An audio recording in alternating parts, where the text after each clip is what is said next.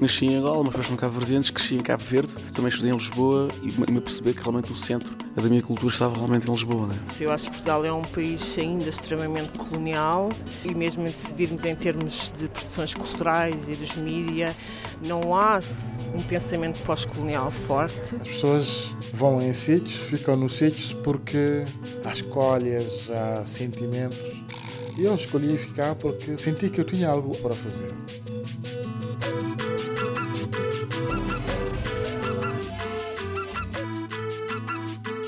Rádio Afrolis, uma experiência africanizada de Lisboa.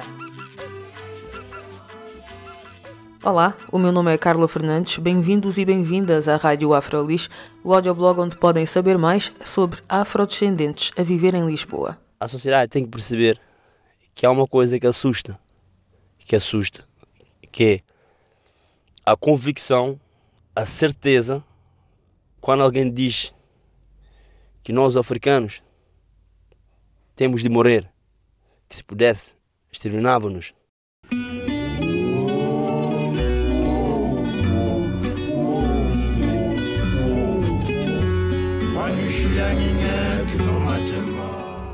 Quinta-feira, dia 5 de fevereiro, foi um dia triste e chocante para muitos de nós, mas infelizmente para os moradores da Cova da Moura foi mais um dia. Nesta última semana temos ouvido diversos relatos sobre violência policial na Cova da Moura porque cinco jovens daquele bairro foram detidos quando se deslocaram à esquadra de Alfragide para saber informações sobre um habitante do bairro que tinha sido preso nessa tarde. Na altura, a polícia acusou o jovem inicialmente preso de ter atacado os agentes com pedras e os cinco jovens de terem tentado invadir a esquadra.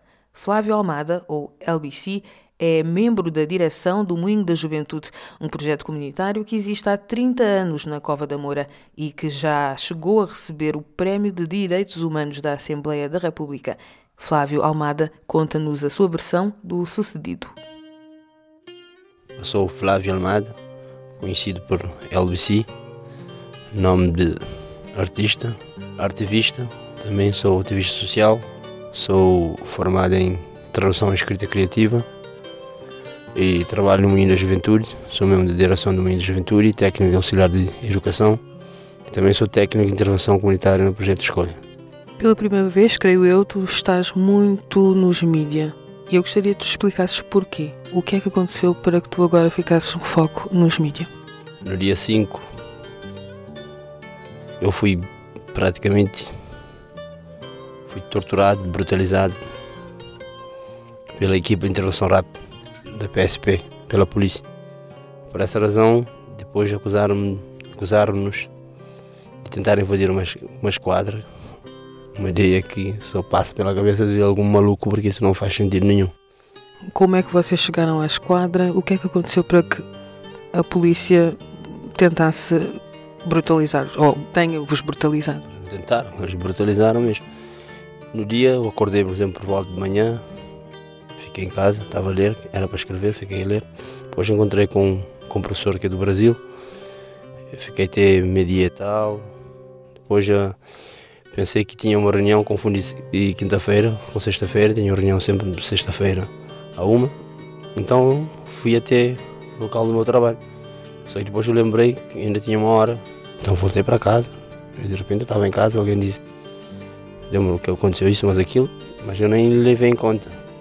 O que é que é isto mais aquilo? Que alguém tinha sido agredido e só que eu fui para frente. A minha casa fica na parte na rua perpendicular, onde me disseram que aconteceu a agressão ao jovem, que depois vim saber que foi a polícia que agrediu o jovem em frente de, da população e toda a gente assistiu. Fui para lá, depois encontrei com, com meu colega e amigo, o Celso Lopes, que também é MC, também é corpo gerente do Moinho e é técnico de investigação científica no projeto Scopofonia com a Universidade de Aveiro, com parceria com o Moinho da Juventude. Então eu, nós, ele cumprimentou, fomos lá, cheguei, cheguei lá encontrei uma colaboradora do Moinho, que faz trabalho voluntário no Moinho, que é a Jailson, ela estava a chorar. Eu disse, eu perguntei, então o, o que é que se passa? Ela, ela contou-me que tinha sido atingida pela bala de borracha pela polícia e depois o pessoal começou a dar os relatos daquilo que tinha sucedido. Ela disse que ia apresentar uma queixa numa esquadra aqui na Maia. Eu disse para ela não, que era melhor ir à Inspeção Geral da Administração Interna. Houve um agrupamento de pessoas, cada pessoa sugerir o que, é que se devia fazer e alguém sugeriu que devíamos ir ao, à sede deontológica da, da, da polícia em Moscavide. Então nessa, nessa conversa com muita gente, alguém e sugeriu, uma colega também do Moinho, sugeriu que era melhor ela fosse a um hospital. Ela fosse a um hospital. No entanto, então dividimos o, o trabalho. Uma pessoa vai acompanhá-la ao hospital, que é a minha colega de trabalho, e eu, mais o Celso, nós vamos ver o que aconteceu com a pessoa que foi detida, que nós normalmente sabemos o que acontece quando uma pessoa é detida aqui no bairro. O que é que acontece? Normalmente a pessoa, os jovens são brutalizados e pode perguntar a qualquer pessoa aqui na, na, na comunidade, sabe. Então, e também porque sendo membro de direção e colaborador do Moinho da Juventude, há um protocolo que é o protocolo de polícia e proximidade entre o Moinho da Juventude e a PSP. Então sempre é normal há uma deslocação, houver uma deslocação até a esquadra de Alfragide para tentar perceber o que é que se passa, porque faz parte do, do acordo. Nessa sequência de acontecimentos nós fomos. Nós quem? Quantas pessoas foram? Nós éramos cerca de seis. Então nós, nós fomos, descemos, sem preocupações, sem nada. Sem preocupações porque é uma atividade de, de rotina que vocês fazem constantemente. Eu trabalho. Eu já tinha acompanhado outros jovens, uh, não só a esquadra Alfragir, mas outra, outras esquadras, como a Central Super Esquadra aqui na Damaia. Já tinha ido também com um jovem que foi notificado a Fragir, já tinha ido. Já fiz esse tipo de trabalho várias vezes. Então, uh, quando nós íamos a caminho, passávamos por um agente que estava ao pé de uma paragem no autocarro. Estava lá uma moto estacionada, passámos por ele, tudo normal, chegámos lá e quando chegámos, logo nem, nem, nem chegámos, nem entramos na esquadra. Ficámos logo na varanda porque não nos deixaram entrar. Porque dissemos, eu, yeah, boa tarde, nós somos do Menino de Juventude, somos aquilo e queremos falar com o chefe, por acaso uma pessoa está detida aqui, disseram que vocês não, vocês não, podiam, não podem entrar. E isso é normal? É uma atitude estranha porque logo primeira coisa foi foram logo agressivos já na conversa.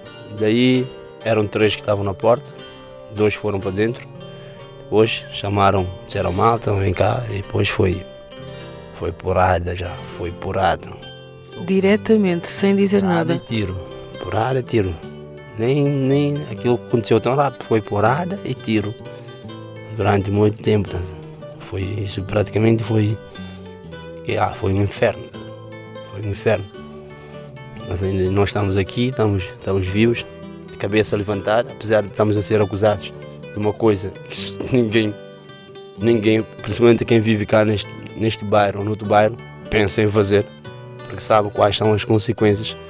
A questão da invasão à esquadra.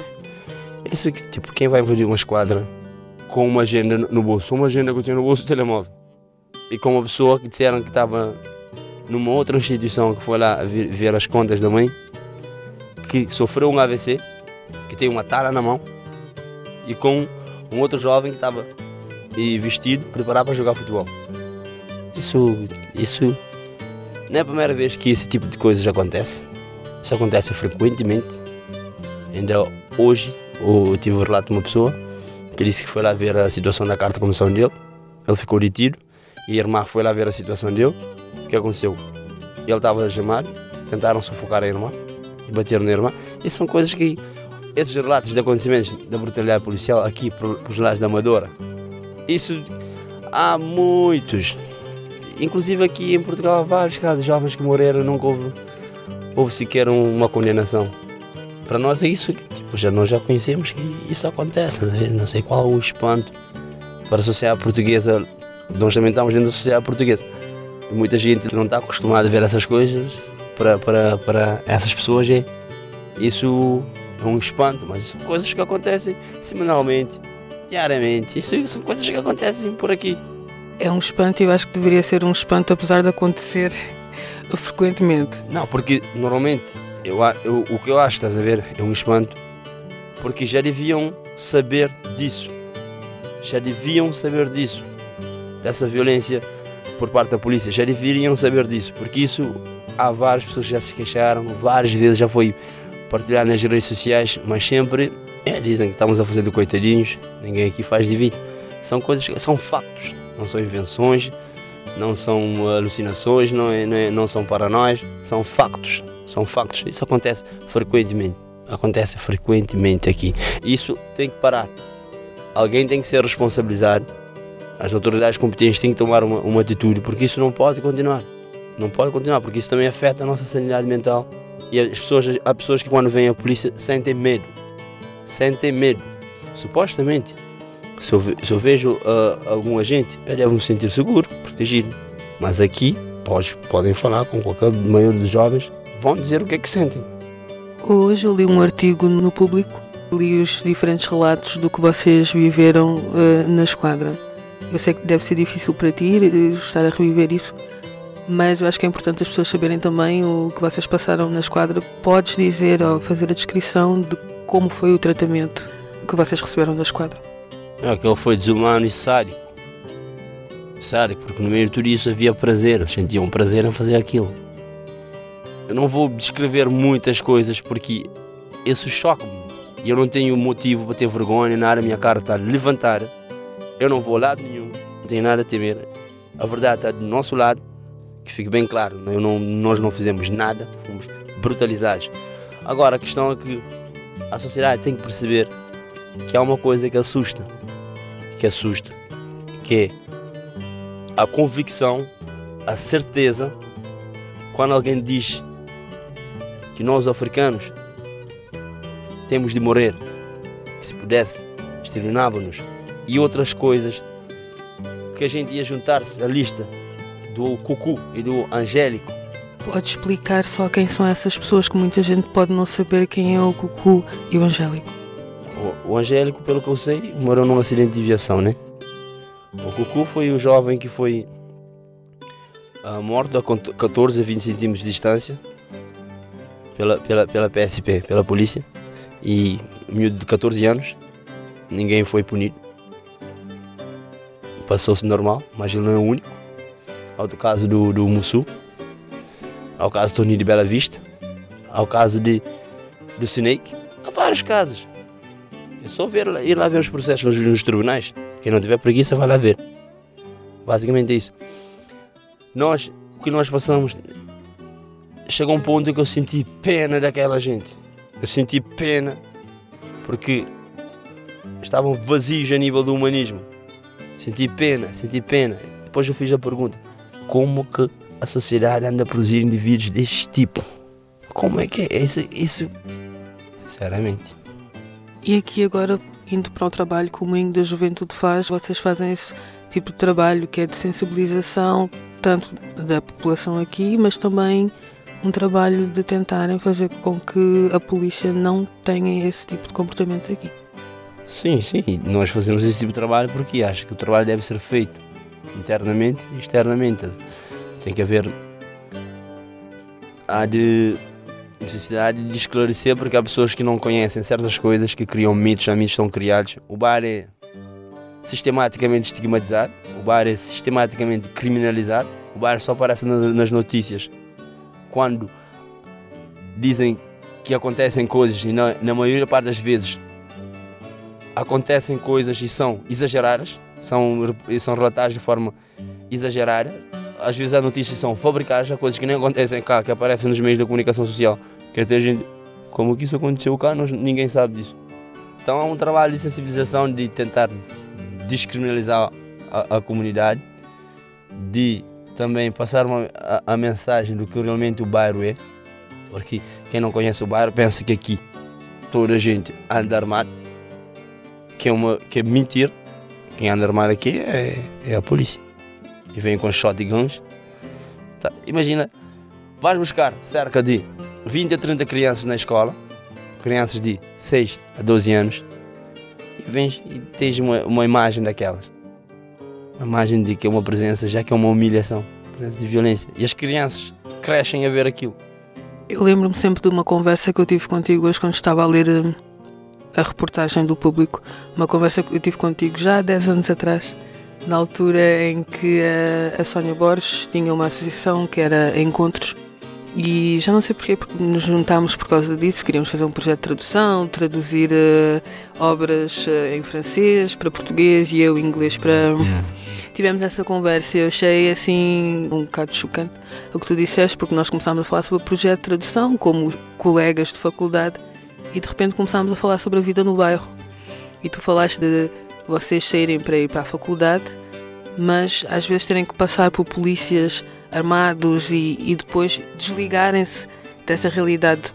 É, é, verdade. Eu, por exemplo, quando eu ia para a faculdade, eu voltava às 11h30, às vezes à meia-noite. E às vezes colocavam-me lá na, na estação no inverno. Tinha que ficar sentado durante uma hora. Eu entregava identificação e tudo. Depois que eu tinha que subir.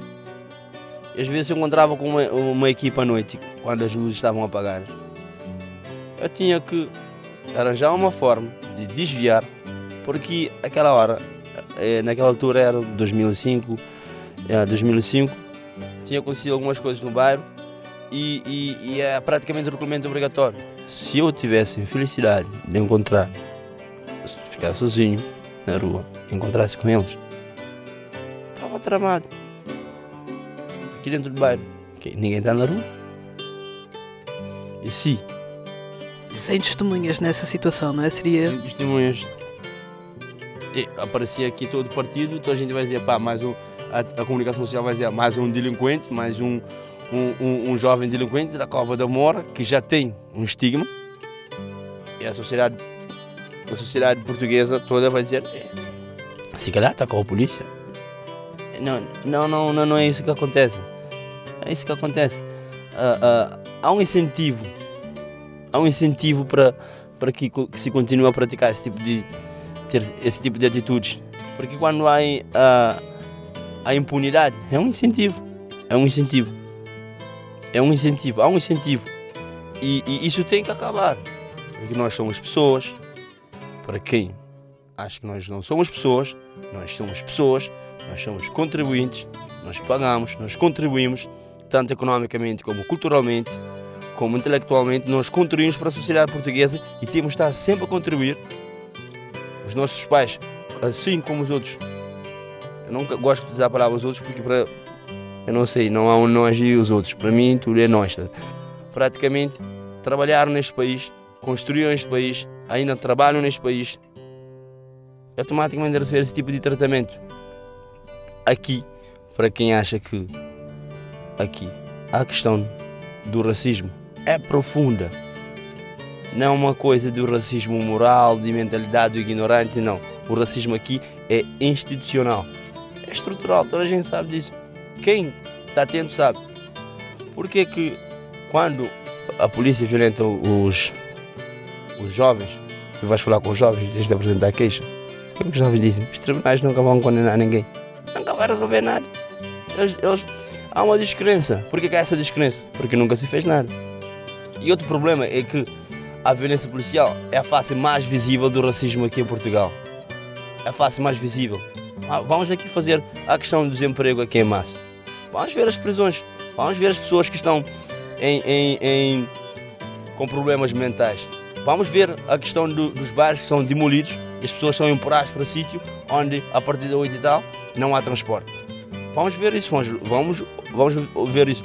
Vamos ver o perfil racial criminal quando cinco jovens negros vão para Lisboa à noite o que é que sofrem. Vamos ver a, a, a questão de, de, das leis da imigração. Portugal tem continuidade colonial. Portugal nunca foi rever a sua história, porque não quer. Há uma memória seletiva neste país. Há muita coisa fictícia aqui. E isso não é, não, não é agora que vem com essa conversa aqui. O uso do tropicalismo, não há racismo em Portugal. Se já não há um problema, ninguém se combate o problema porque não há um problema. A primeira coisa em Portugal tem que haver o reconhecimento de um problema. Para que se pode, possa combater um problema. Esse é o maior problema, porque há a negação, a negação do racismo. Num dia eu li uma frase no Facebook o novo racismo é a negação do racismo. Se não há um problema, e o racismo não tem só a ver como chamar de preto. O racismo é uma questão de poder. É uma questão de poder. É uma combinação de preconceito e poder.